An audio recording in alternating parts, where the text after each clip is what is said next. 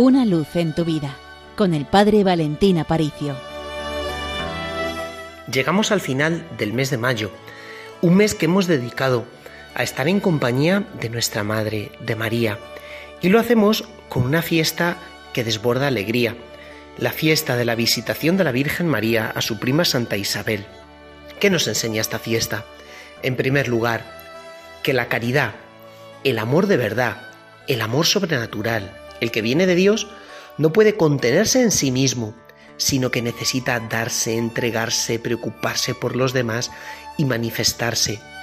Fijaos que Dios es un misterio de amor, y un misterio de amor tan grande que por dentro implosiona, permitirme este ejemplo, pero por fuera explosiona.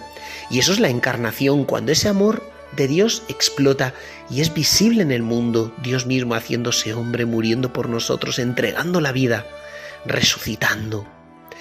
De la misma forma, cuando la Virgen María recibe el anuncio del ángel y Jesús se hace carne en sus entrañas, María, embarazada de Jesús, recorre la sorprendente distancia que media entre Nazaret y Encarem.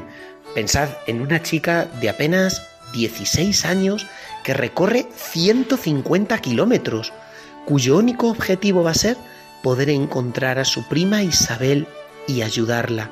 Ayudarla porque es de edad avanzada y resulta que ha concebido a Juan el Bautista.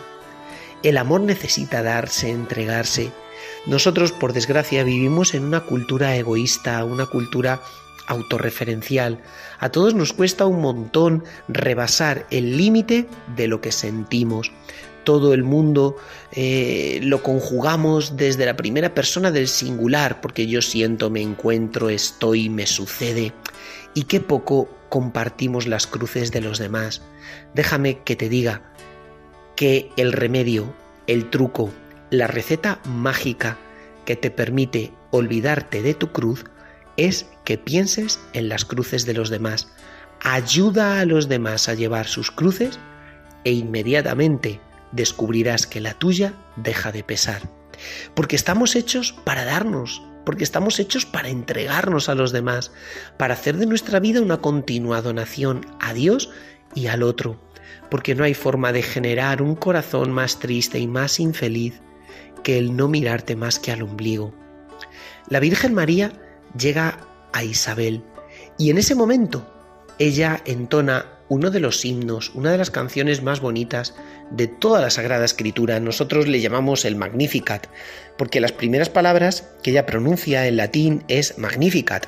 Traducido al español, proclama mi alma la grandeza del Señor, se alegra mi espíritu en Dios mi Salvador, porque la alegría del corazón no simplemente explota y se deja ver a través de las acciones, también a través de nuestras palabras. Piensa en tus palabras. Muchas veces no sé, creo que denotas demasiado cansancio, demasiada queja, mm, demasiado mm, pesimismo. Nada de eso.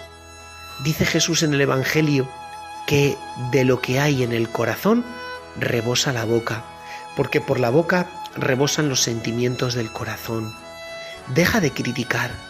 La crítica no deja de ser sino una queja constante del corazón Persona que critica mucho es persona que en su corazón se siente muy vacía, muy sola, muy rota y prácticamente el único desahogo que encuentra es escupir cierta amargura fijándose en los demás. No, que lo que hay en tu corazón sea lo que sale por tu boca.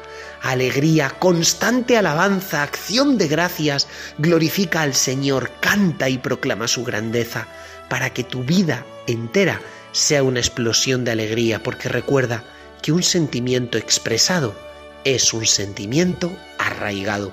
Pues de parte del Seminario Mayor de Toledo os deseamos un feliz mes de mayo y prepárate, porque el mes de junio, que empezamos ya mañana, es el mes del corazón de Jesús. Bendiciones.